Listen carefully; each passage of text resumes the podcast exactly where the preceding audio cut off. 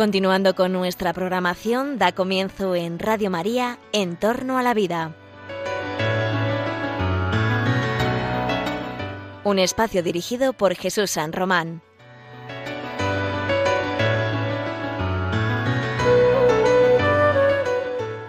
Buenas tardes, queridos oyentes de Radio María.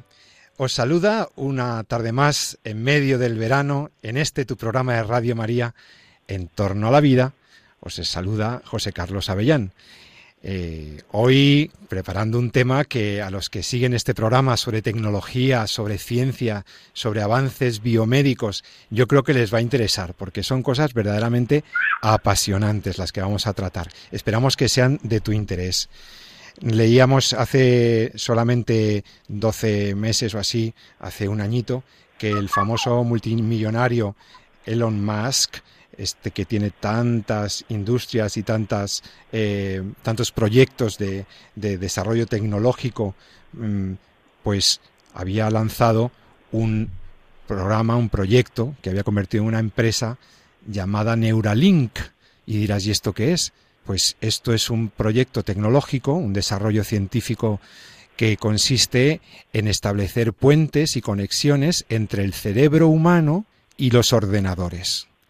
Se trata de transferir sueños, recuerdos, contenidos, experiencias registradas en nuestro cerebro y establecer una interfaz que se llama una relación entre esas computadoras, entre esos grandes eh, ordenadores y el cerebro humano.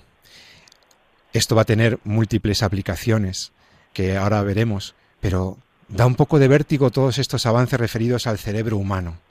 Sí, amigos, hoy quiero que hablemos de las neurociencias, las neurociencias que, que han avanzado muy significativamente en los últimos decenios, el conocimiento del cerebro y de los procesos que incluso dan lugar, dan origen a nuestros comportamientos, las neurotecnologías suponen, por ejemplo, las tecnologías de neuroimagen, un avance muy importante para registrar lo que pasa en nuestro cerebro. No olvidemos que el cerebro es eh, esa parte de nuestro organismo que rige y gobierna todo, todo el cuerpo humano. Por lo tanto, es muy importante. Lo que sepamos del cerebro puede ayudar a tratar enfermedades, a orientar comportamientos, a, muchas cosas muy buenas y a otras quizá no tan buenas. En todo caso, entrar en el estudio del cerebro supone entrar en una parte muy íntima de nosotros mismos. Entrar invasivamente con tecnología en los cerebros humanos significa invadir espacios de intimidad, de privacidad y además un espacio en donde radica nuestra propia identidad, lo que somos, quiénes somos. Es eh, el conocimiento del cerebro ha tenido muchos avances en los últimos 30, 40 años escasamente, ha sido exponencial, pero plantea muchas interrogantes, muchas interrogantes éticas. Por ejemplo, eh, muchos moralistas, antropólogos, estudiosos, están planteando la dificultad ética de transferir o trasplantar trozos del cerebro, si es que se pudiera llegar a hacer el trasplante de encéfalo, puesto que en el encéfalo está buena parte de nuestra identidad, en lo que somos, ¿no? Fijaos lo que puede significar, eh, pues, invadir esa privacidad, acceder al subconsciente de una persona para que podamos grabar sus sueños y él o ella pueda verlos después. Sería, tendría sentido eh, establecer una conexión cerebro-máquina para alguna utilidad médica? ¿O sería un mecanismo para conocer más a esa persona y controlar a esa persona?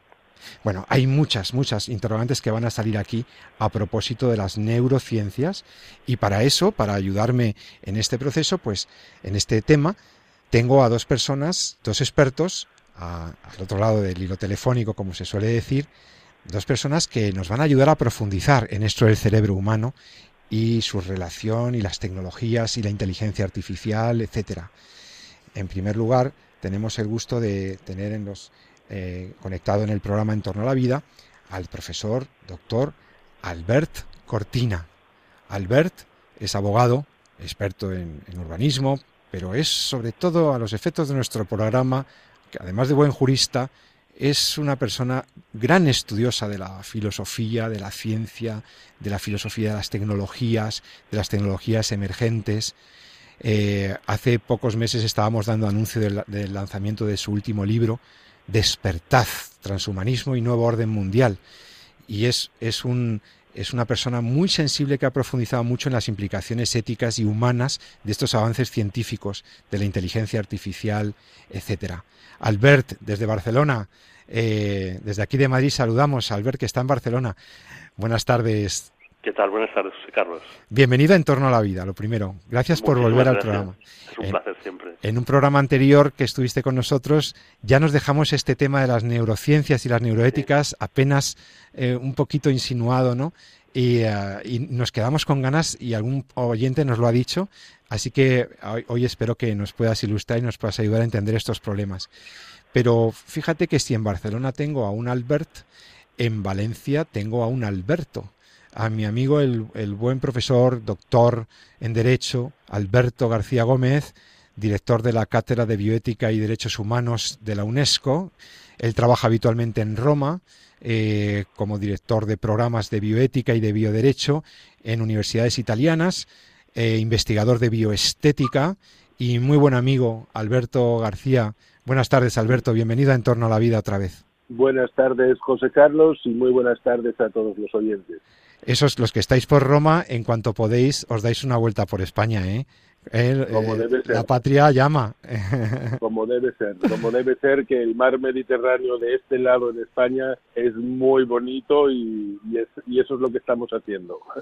Bueno, pues eh, el profesor García Gómez, Alberto, también ha trabajado este tema de las neurociencias en sus implicaciones éticas y jurídicas. Así que vamos a hablar un poco de, de ello, compañeros. Em, bueno, ¿dónde están los problemas eh, en los avances estos de las neurociencias? De repente tú puedes llegar a, un...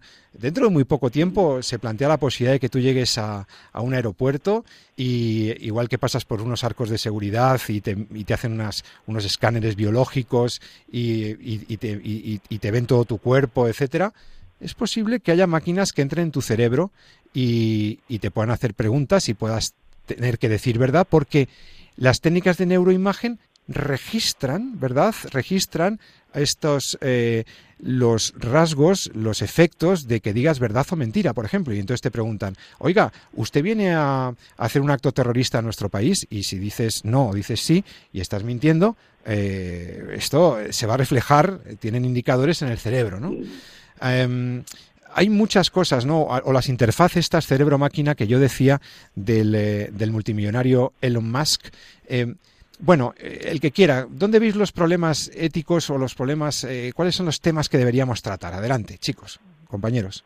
Bueno, pues em, yo diría que antes de, de hablar de los problemas, yo creo que cuando hablamos de neurociencias y de ética y neurociencias, lo importante es saber que cualquier intervención que eh, nosotros podamos hacer en nuestros cerebros, pues ya está moviéndose en el ámbito de la neurociencia, de la neurotecnología. Y las neurotecnologías no solamente son estos aparatos, eh, digamos, muy sofisticados como los que acabas de mencionar, eh, José Carlos, sino que también esas intervenciones se pueden dar pues a través del uso de fármacos, se puede dar a través del uso de digamos, de eh, radiaciones en nuestros cerebros, se puede dar a través de intervenciones quirúrgicas en nuestros cerebros, se puede dar también a través, por ejemplo, del el implante en nuestros cerebros de dispositivos electrónicos que permitan, digamos, determinadas funcionalidades dentro del cerebro. Y por tanto, mm, es un, es un arco muy, muy vasto, ¿verdad? Y dentro de esas neurociencias o neurotecnologías, yo creo que es importante distinguir lo que ya es hoy una realidad de lo que es, son técnicas o aplicaciones que se están todavía investigando y que son prometedoras o que pueden llegar a ser operativas y funcionales y otras que entran casi en el campo de la utopía, ¿eh? de la utopía. Entonces uno no puede valorar éticamente las neurotecnologías así en general, sino que tiene que ir una por una y desde el punto de vista ético, pues analizar efectivamente cuál es la acción que va a realizar, que se va a realizar usando un fármaco o una técnica de eh, neuroimaging eh, o un dispositivo, un implante de comunicación hombre-máquina y a partir de ahí pues ver cuál es la intención con la cual se está realizando esa acción, cuáles son las circunstancias que rodean esa acción. Y en todo esto, y digamos antes de entrar en la parte ética, yo creo que el gran reto también cultural es saber que nosotros como personas, como individuos, no somos solo nuestro cerebro. El cerebro, como tú has dicho, José Carlos, es importantísimo, pero no lo es todo. Y aquí se abre un problema de tipo científico y filosófico de lo que los en el lenguaje americano se habla del body-mind problem, es decir, en la relación que existe entre nuestro cerebro, nuestra mente y podríamos decir el alma, como realidades que existen en el hombre, que profundizaremos quizás más adelante, que aunque están correlacionadas no son la misma cosa y por tanto cuando nosotros tocamos o afectamos alguna parte del cerebro, alguna de sus subestructuras, eso puede tener implicaciones pues en la propia conciencia, en la propia identidad, en lo que eh, somos cada uno de nosotros y ahí es donde tenemos que andar con cuidado y con prudencia, porque en realidad, aunque se sabe ya mucho del cerebro, lo que sabemos del cerebro es poquísimo. Y esto que le decimos del cerebro se aplica también, y con esto concluyo esta primera intervención, eh, también a los temas en la genética. Es verdad, como decías tú, que ahí estamos entrando en un mundo, en el mundo de la vida, de la genética o en el mundo del cerebro, y hay que ir con cuidado y con prudencia. Profesor Cortina, primera intervención. ¿Qué, le sugieren estas provocaciones del profesor García? Claro, un poco para complementar.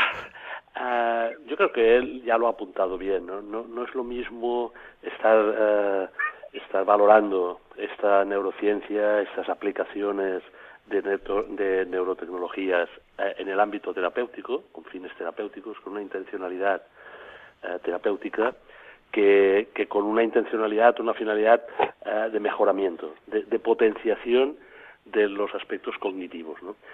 Eh, has citado antes a Elon Musk, eh, bueno, él también vende lo que tenga que vender, ¿no? Esta startup, ¿no? De Neurolink y está, como, como ha dicho el profesor García, pues en una fase muy incipiente. Pero hay que, hay que seguir un poco la pista, ¿no? Porque eh, efectivamente él, desde una visión, yo diría que, que transhumanista, ¿no?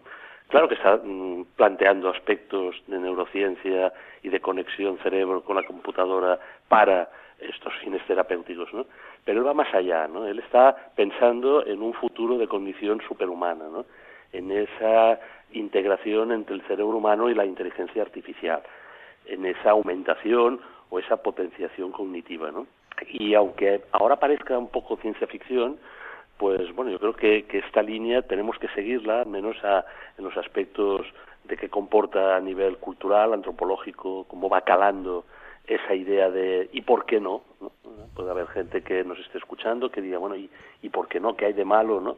en esa potenciación de la memoria, de, de nuestras capacidades intelectuales, cognitivas, de, poder reservar nuestra, nuestros sueños, nuestras imágenes eh, de pensamiento y poderlas de alguna manera volcar eh, transmigrar en un, en un soporte que no sea la corporealidad, ¿no? nuestro cuerpo humano. ¿no? Bueno, pues estos son los dilemas que, que nos plantean personajes como Elon Musk y otros ¿no?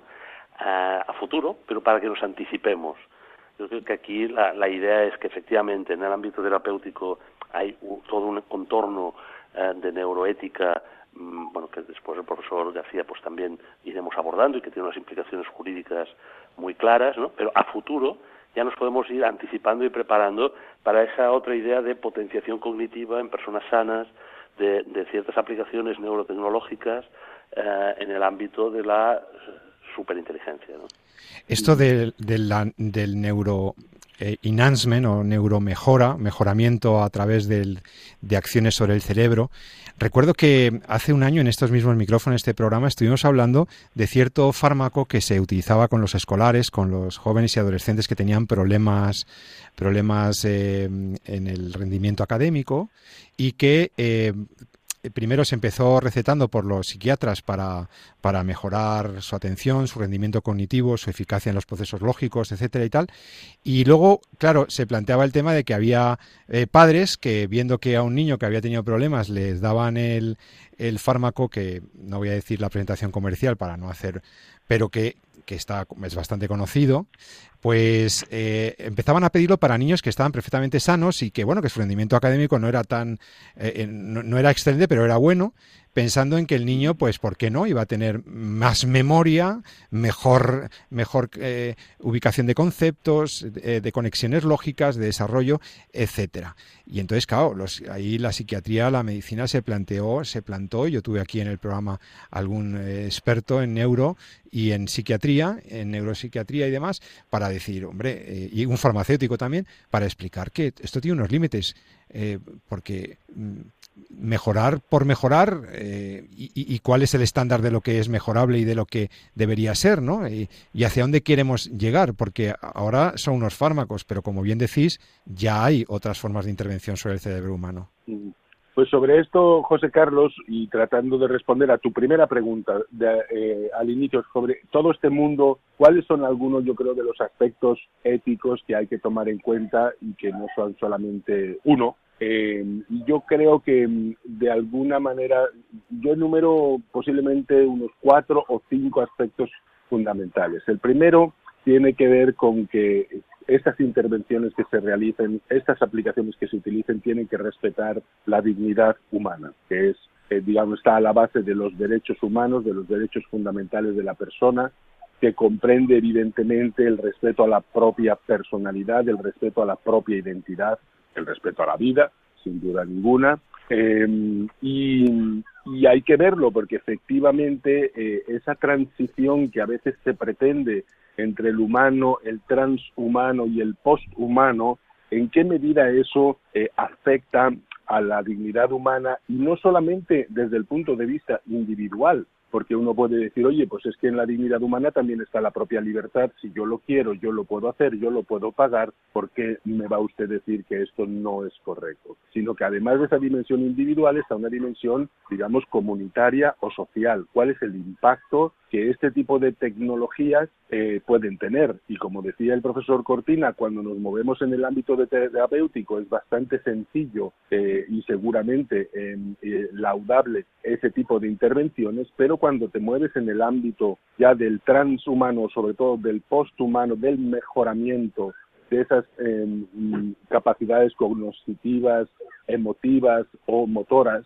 eh, ahí hay que mirarlo con cuidado. Y aquí de la dignidad humana doy un paso a un segundo aspecto importantísimo, que es la cuestión de la equidad y el respeto a la igualdad porque eh, en qué medida estas tecnologías pueden llegar a generar una brecha eh, que rompa eh, o pueda poner en riesgo la cohesión social o la igualdad entre las personas. Por ejemplo, cuando hablamos del tema del doping, pues es precisamente por qué está prohibido el doping. ¿Por qué ahora en las Olimpiadas si uno trae unas sustancias por encima de unos determinados límites viene descalificado del juego de la competición?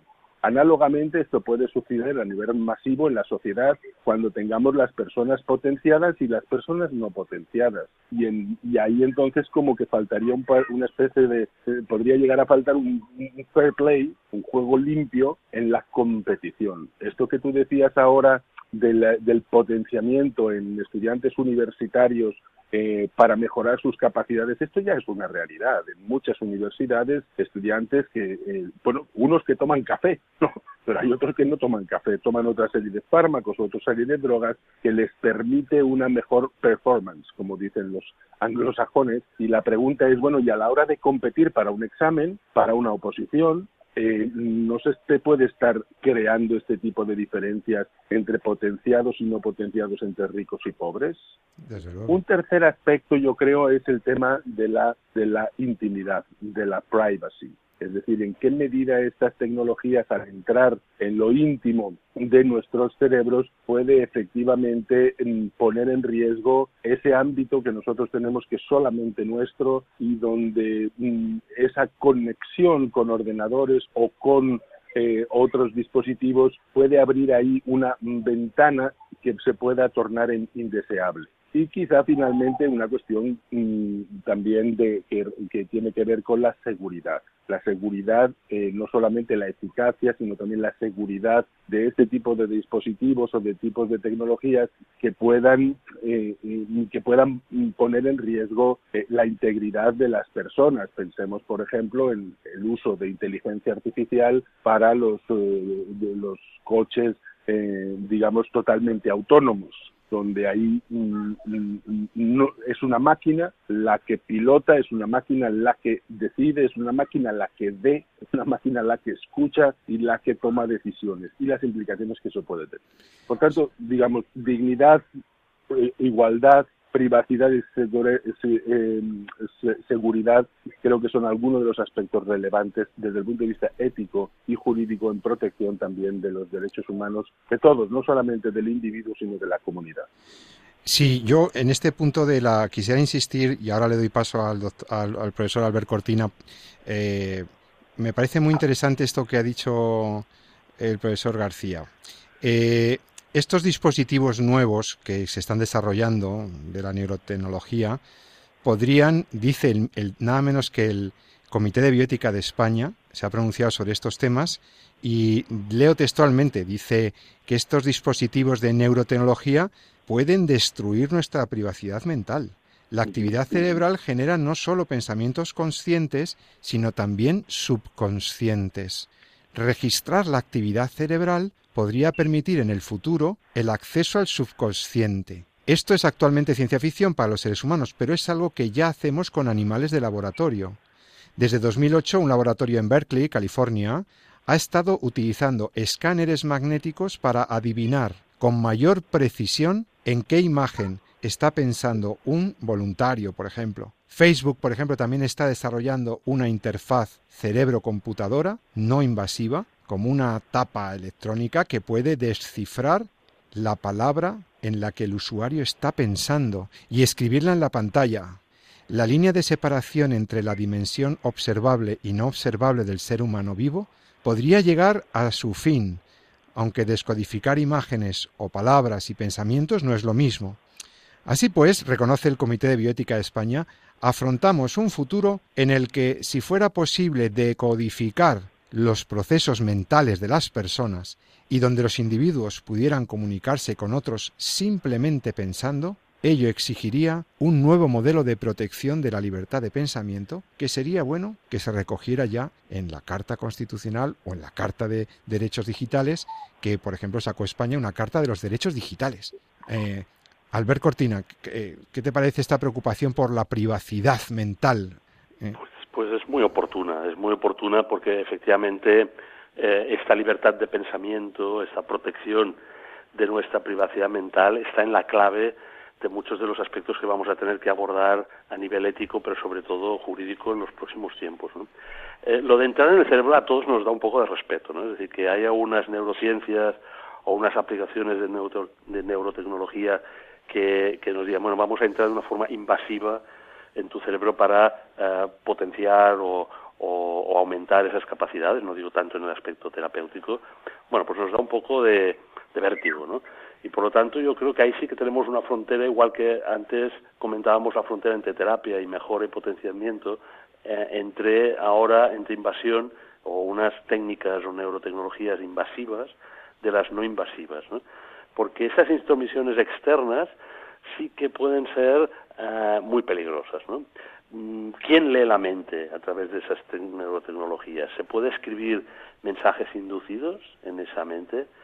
¿Se puede controlar todo el cuerpo humano, no solo el cerebro, desde esas interfaces y en estas neurotecnologías? ¿Se puede hackear la mente?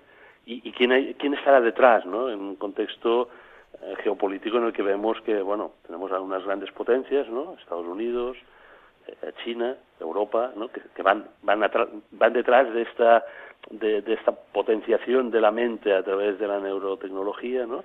pero que tienen unos valores respecto a la persona y a los principios que enunciaba el profesor García que son radicalmente distintos, ¿no? O sea, cómo se entiende la dignidad humana, la equidad, ese derecho a la intimidad o a la privacidad, a la seguridad en, el ámbito asiático, en China y en Estados Unidos o en Europa, es, es muy distinto. ¿no? Entonces, vamos a tener que generar un corpus jurídico alrededor de este derecho a la libertad de pensamiento. El Comité Bioético lo, lo anuncia, está diciendo que no es suficiente con la Carta de Derechos Digitales y que hay que ir mucho más, uh, avanzándose mucho más en, este, en esta línea, ¿no? Pero yo creo que hay un debate social eh, y también científico, ¿no? Sobre dónde ponemos la frontera entre esas técnicas invasivas de las no invasivas, ¿no? Por ejemplo, ¿sería lícito eh, entrar en el cerebro de un terrorista eh, para eh, saber si nos están mintiendo sobre la ubicación de un artefacto explosivo? ¿Sería lícito entrar en el cerebro de un presidiario eh, para inducirle con tratamientos neurotecnológicos a un mejor comportamiento que asegurara su mejor integración o reinserción social?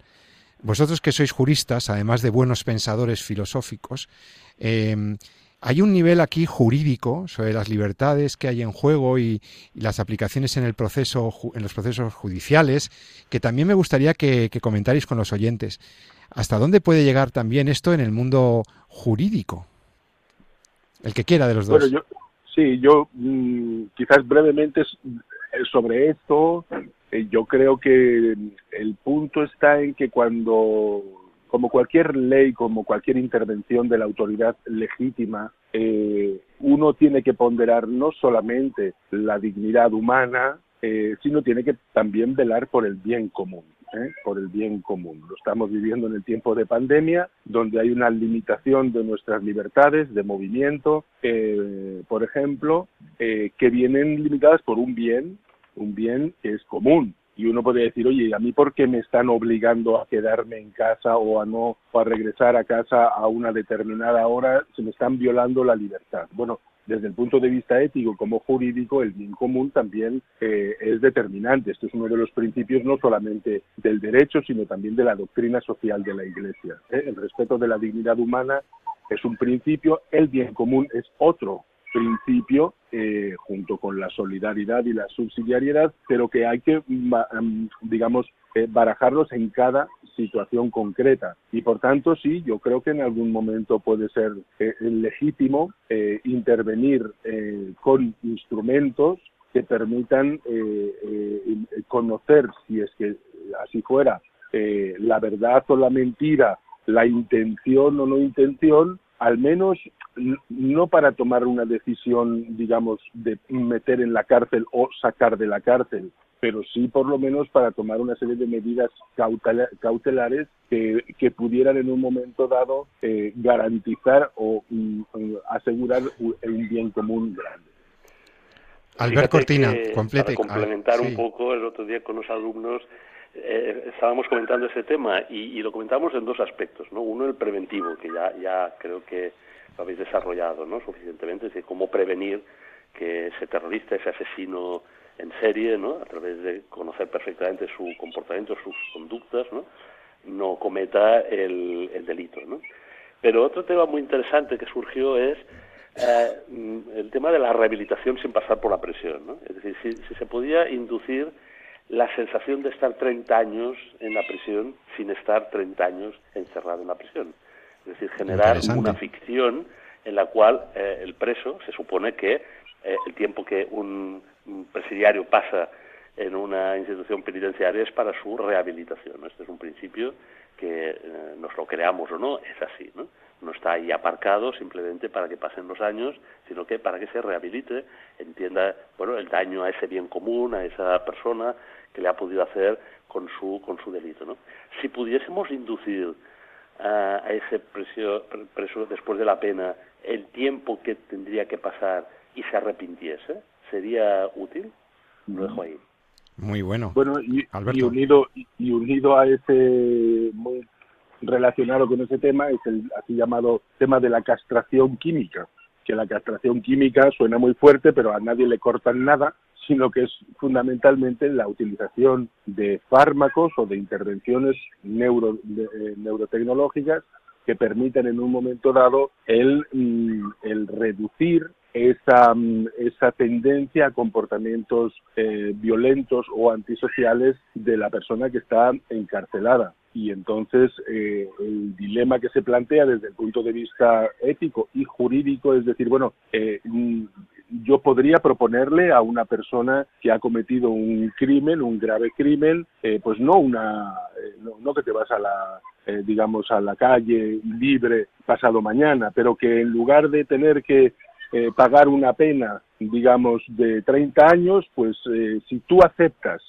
someterte a esta intervención o a este tratamiento farmacológico, pues en lugar de 30 años podrías estar solo 15. Una parte la vas a tener que pagar porque hay una parte, digamos, de la pena que seguramente eh, ahí queda, pero la otra eh, que va en la línea de la rehabilitación, bueno, si se te redujera, lográramos científicamente reducir esas pulsiones eh, esto sucede sobre todo en los delitos de naturaleza sexual, este, eh, sería legítimo utilizar o ofrecer al, a la persona, al penado, este, este tipo de alternativas.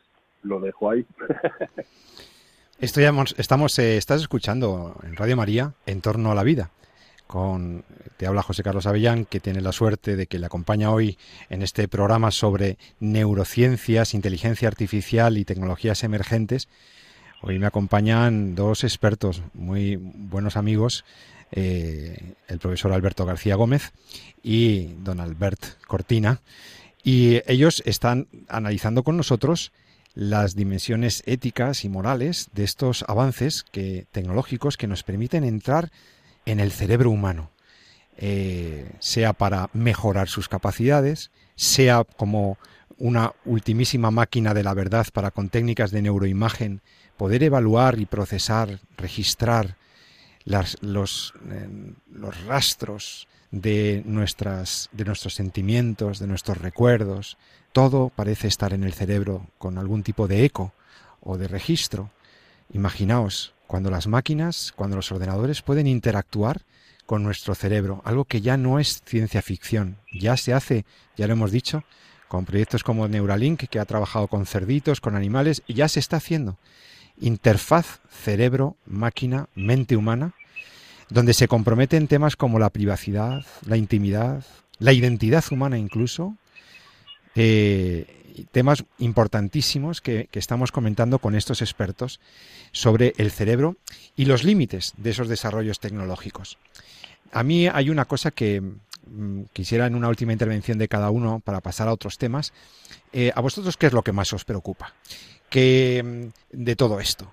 El reservorio o el cibercerebro, el, el hombre máquina que quiere construir el mundo transhumanista, o las pequeñas invasiones de la intimidad y quién, quién va a tener acceso a esos contenidos de nuestra propia intimidad una vez que un cerebro está conectado a mi mente, a mi cerebro, un ordenador está conectado a mi mente, a mi cerebro, y alguien puede tener acceso a lo más recóndito, a lo más íntimo, a lo más privado de mi ser. ¿Qué es lo que más os preocupa para cerrar un poco este capítulo e ir a otros temas? Bueno, pues a mí personalmente lo que más me inquieta es la pretensión de, eh, digamos, de lo que se ha llamado la eh, búsqueda de la inmortalidad eh, digital.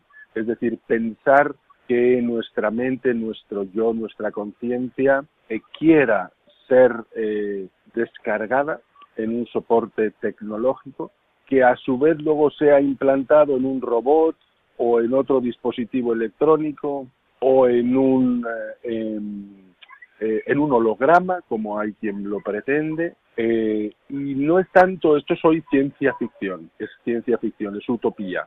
Lo que pasa que es que lo que son a veces utopías hoy resulta que en 20 y 40 años se convierte en una realidad. ¿Y por qué me preocupan? Me preocupan porque en el fondo lo que refleja o podría reflejar es una visión profundamente materialista y atea materialista y atea.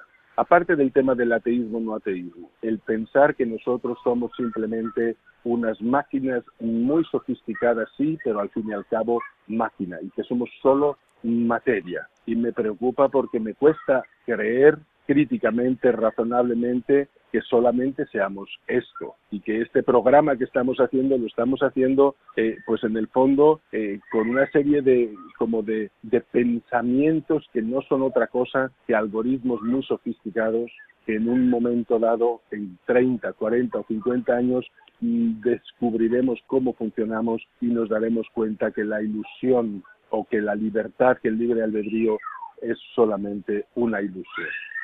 Con lo que eso supone, por tanto, para lo que es la falta, la pérdida de la responsabilidad de las personas. Si hoy somos responsables y se nos puede eh, alabar o recriminar nuestro comportamiento es porque somos libres de comportarnos de una manera o de otra. Pero es que si resultara que somos solamente un pedazo de materia, de máquina, entonces todo el derecho cae por su propio peso, toda la ética cae por su propio peso y yo creo que con eso eh, caería también nuestra visión eh, de nuestra de la cultura, no solamente la nuestra occidental, sino de cualquiera de las culturas actualmente en el mundo, eh, que sería, digamos, eh, una pérdida, yo creo, para la humanidad.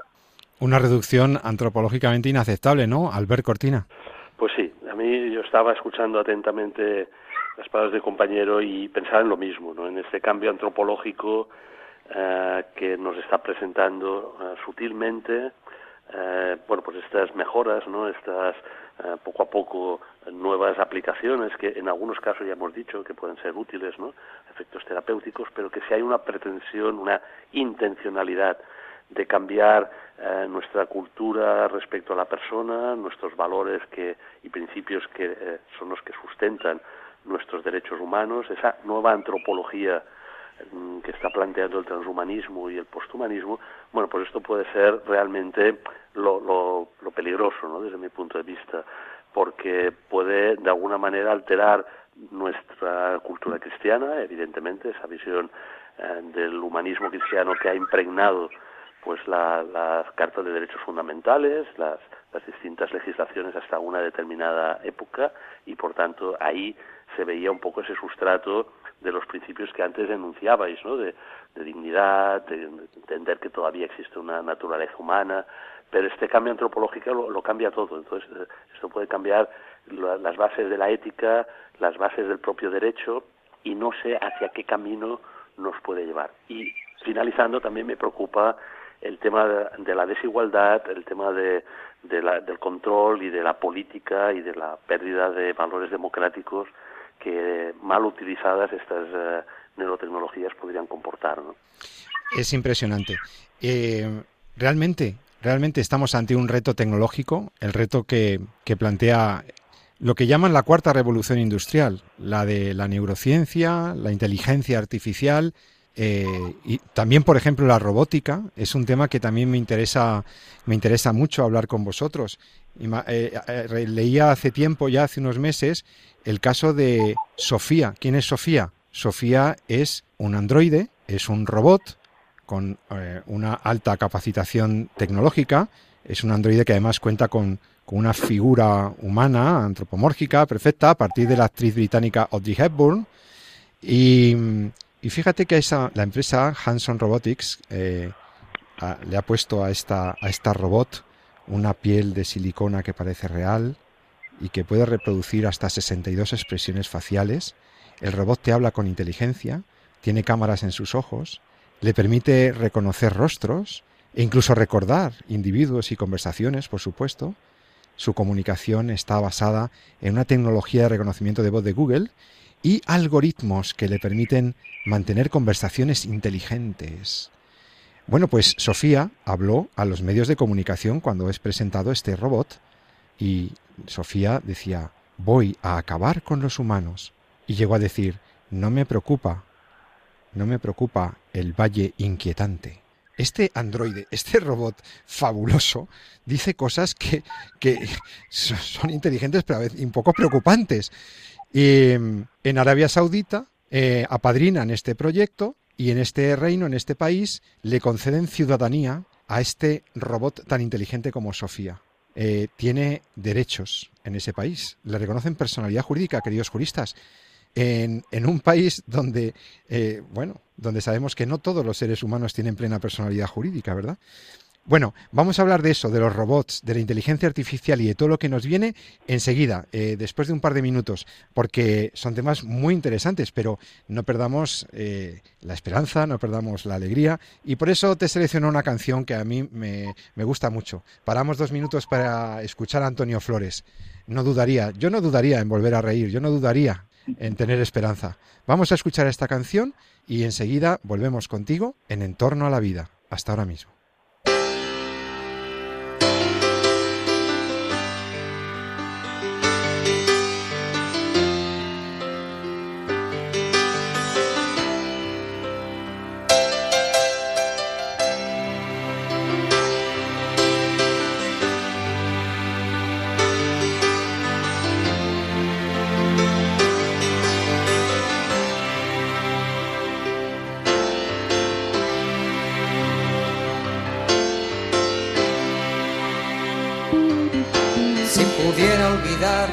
Aquello que fui, si pudiera borrar todo lo que yo vi, no dudaría, no dudaría en volver a reír.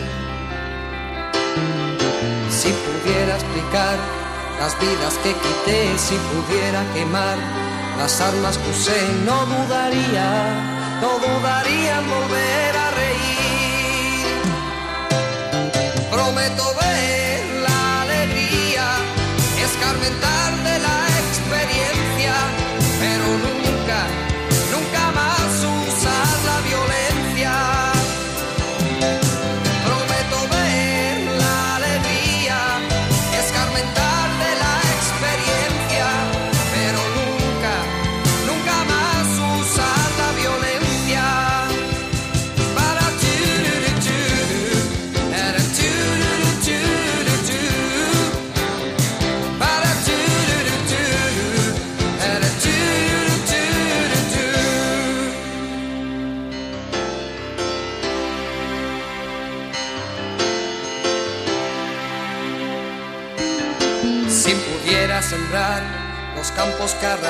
si pudiera devolver la paz que quité, no dudaría, no dudaría en volver a reír. Si pudiera olvidar aquel llanto que oí, si pudiera lograr apartarlo de mí, no dudaría, no dudaría en volver a reír. Prometo ver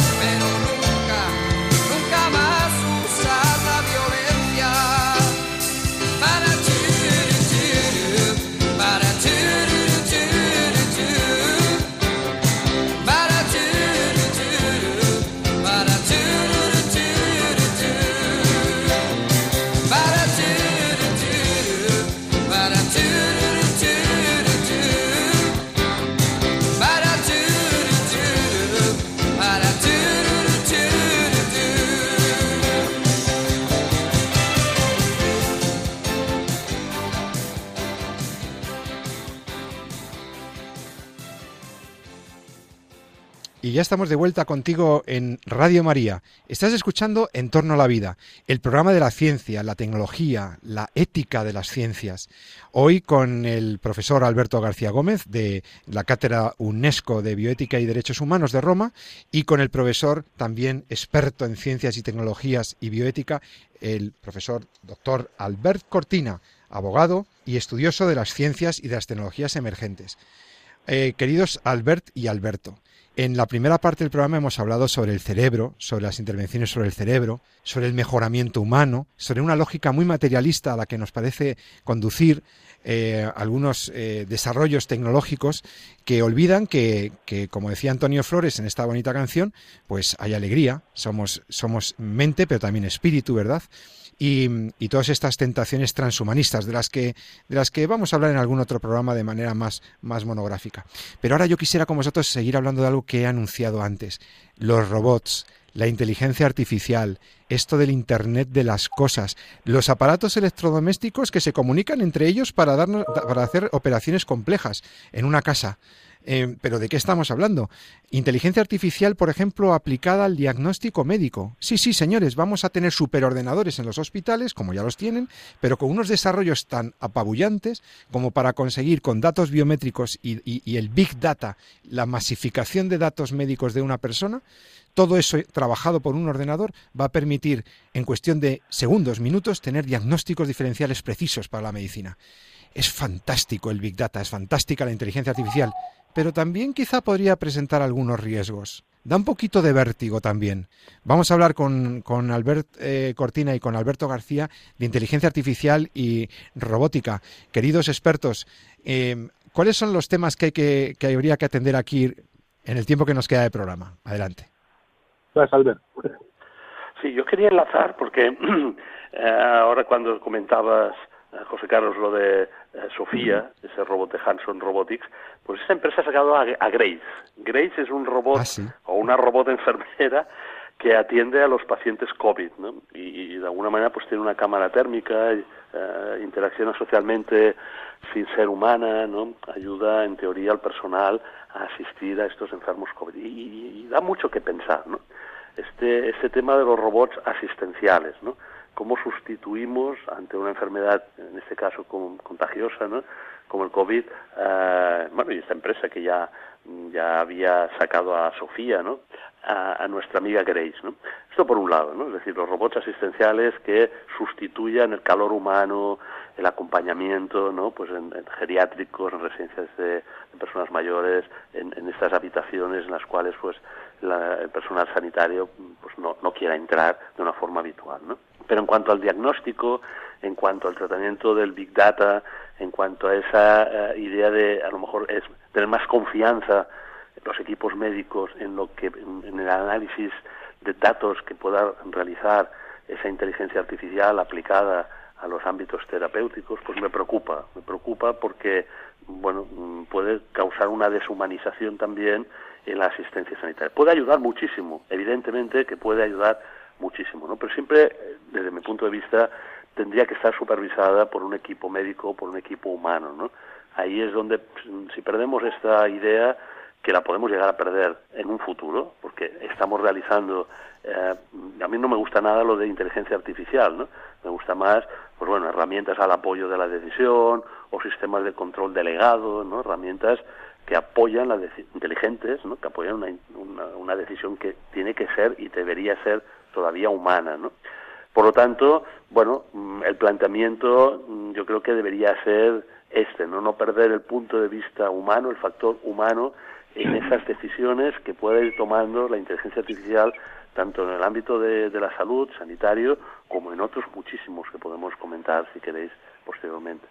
Alberto García, dígame. Bueno, es prácticamente, prácticamente lo mismo que ha dicho el profesor Cortina, es decir, lo que yo creo es que todas estas eh, robots, tecnologías, etcétera, deben estar no solo al servicio de las personas, sino bajo el control y la responsabilidad finalmente de las personas. Y ahí en eso sí, todo lo que pueda em, servir a la persona que toma la responsabilidad, llámese médico, llámese militar. Pensemos en los robots que salen en las películas, que existen en la realidad que permiten desactivar artefactos explosivos. ¿Qué sentido tendría arriesgar la vida de una persona si lo puede hacer un robot? Bueno, lo mismo en el ámbito médico y sanitario. ¿Qué sentido tiene dejar al ojo humano algo que puede ser observado con mayor precisión por, eh, este, por un, dispositivo de inteligencia artificial. Pero siempre detrás de, ello tiene que estar la responsabilidad y la supervisión de quien asume la responsabilidad del uso de esa tecnología. Y por tanto, eh, hablando de estos mecanismos, siempre la parte más inquietante es cuando se piensa en esa capacidad de autoaprendizaje de los dispositivos que a su vez puedan llegar a ellos tomar a determinadas decisiones que escapan o que son ignoradas por quien ha sido el productor o el comercializador de esos dispositivos. Yo creo que ahí sí, eh, este, con todo respeto para eh, los países árabes que han reconocido la ciudadanía a Sofía, eh, si Sofía, que es una ciudadana en ese país, se le ocurre decir que yo pienso acabar con la humanidad, pues le tendrían que decir algo, ¿no? O simplemente porque es bonita como la Red eh, le vamos a permitir eh, que diga cosas que solivianten e inquieten a las personas. Al final lo más sagrado que tenemos los seres humanos hasta que alguien demuestre lo contrario es nuestra libertad, nuestro libre albedrío y nuestra capacidad de asumir responsabilidades. Todo instrumento que pueda ayudarnos a nosotros seres humanos a tomar decisiones sean bienvenidos, pero siempre bajo la guía, bajo la, la mano eh, y la mente eh, humana que es la que decide. Claro, porque esto de la inteligencia artificial es complejo y fascinante, porque de repente leo que hay una empresa que ya no hace entrevistas de trabajo de selección de personal para incorporar nuevos trabajadores, ya no lo hace con recursos con personas, sino que es una máquina también con inteligencia artificial la que ha procesado el currículo de la persona, se conecta con la persona, le hace una serie de preguntas, interactúa con el candidato y efectúa una valoración del, del posible trabajador o de su continuidad o no en el en procesos de revisión de continuidad de, contratos, etcétera. Vemos coches que conducen solos y que dentro de poco vamos a tener en nuestras calles. Si nadie lo remedia, los coches autónomos van a ser una realidad y entonces es lo que decía el profesor eh, García. Eh, si, ese, si ese coche que va circulando sin conductor lleva una persona dentro, no ha podido recuperar el control del vehículo y se aproxima a un accidente, por ejemplo, atropellar a una persona si se, produce un accidente, ¿quién es el responsable? Ese robot, ese, ese robot con ruedas, porque un coche autónomo no deja de ser inteligencia artificial y muchísimos datos en, procesados eh, eh, para gestionar un vehículo de motor. Eso, ¿quién es el responsable? Eh, Albert, tú también como Albert Cortina, tú también como jurista, aquí se dirime un tema de responsabilidad criminal. La, ciencia del seguro tiene que entrar a esto. Eh, ¿Quién es el responsable de, los actos de un robot? Si el robot se equivoca, sí, porque si el robot tiene personalidad jurídica, entonces eh, sería responsable de sus actos.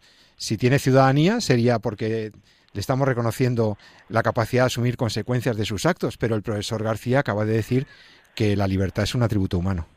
Yo aquí creo que el error de base es eh, utilizar el concepto persona eh, para esa persona electrónica que, el Consejo de Europa pues está planteando en relación a los, a los robots con autonomía e y, superinteligencia, ¿no? los robots autónomos eh, e inteligentes. Ya se está regulando, ¿verdad? Desde Europa. Mm. Claro, se está regulando. a nivel internacional. bueno, pues tenemos unas propuestas normativas que armonizan ¿no? la, estos, comportamientos de inteligencia artificial, de la robótica, poco a poco, los organismos que pretenden ser supranacionales, ¿no? porque esto no se puede regular país a país, ¿no? tiene que ser en un ámbito más global, eh, pues lo están planteando. ¿no? Pero el, utilizar la, la, palabra o el concepto jurídico persona para estos robots yo creo que va a llevar una serie de consecuencias desde mi punto de vista que, son erróneas, ¿no? porque da ese, esa idea de que pueden acabar siendo autoconscientes, tomar eh, unas decisiones con libre albedrío y esa es la base de la responsabilidad. Los humanos, la persona humana, tiene eh, esa responsabilidad basada en su libre albedrío y todo ese concepto jurídico lo hemos ido de alguna manera elaborando pues en Occidente, en nuestra civilización, pues con, unas bases, eh, yo creo que cristianas, muy, muy importantes, ¿no? de lo que es el ser humano y lo que es la persona. ¿no?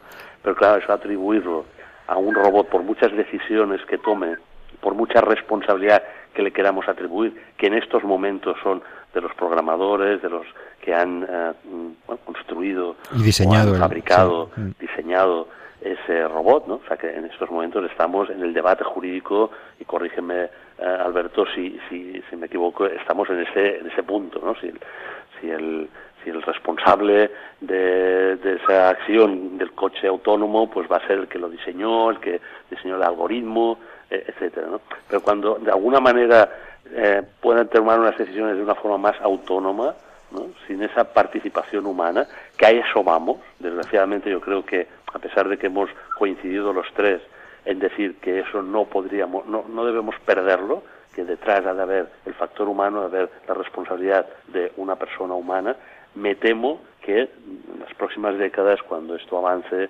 pues la, la inteligencia artificial, eh, ahí van ¿no? algunos de los transhumanistas, ¿no? A que pueda llegar a ser, entre comillas, autoconsciente. ¿no? Y ahí entonces el debate sobre la responsabilidad sería distinto. Pues se nos ha acabado el tiempo del programa. Eh, creo que ha sido muy interesante. Hemos hablado sobre neurociencias, hemos hablado sobre algunas aplicaciones de la inteligencia artificial, sobre la robótica, sobre algunos eh, bueno, pues temas que están ahí eh, avisándonos ¿no? de, de lo que viene, de una tecnología muy útil para el ser humano que debe ser orientada al bien común, como decía el, profesor García, al bien de las personas, pero que presenta riesgos porque es altamente invasiva, porque está comprometiendo incluso la identidad humana y porque comprometería algo tan valioso quizá como la libertad de las personas. Bienvenidas sean las tecnologías emergentes que ayuden al ser humano a desarrollarse y a desarrollarse con justicia y con, y con solidaridad hacia el bien común.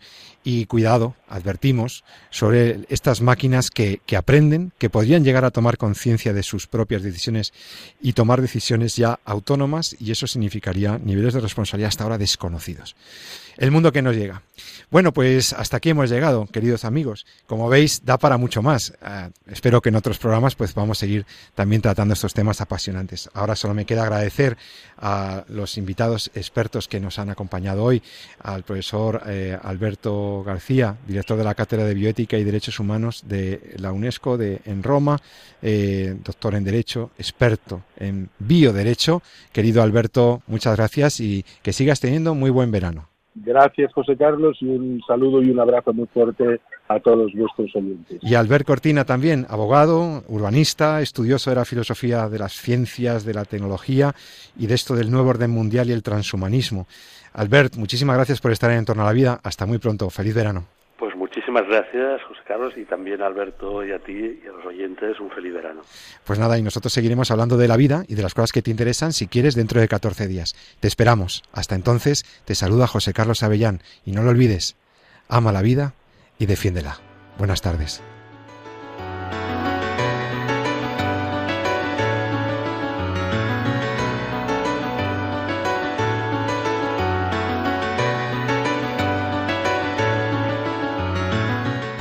Finaliza así en Radio María, En torno a la vida.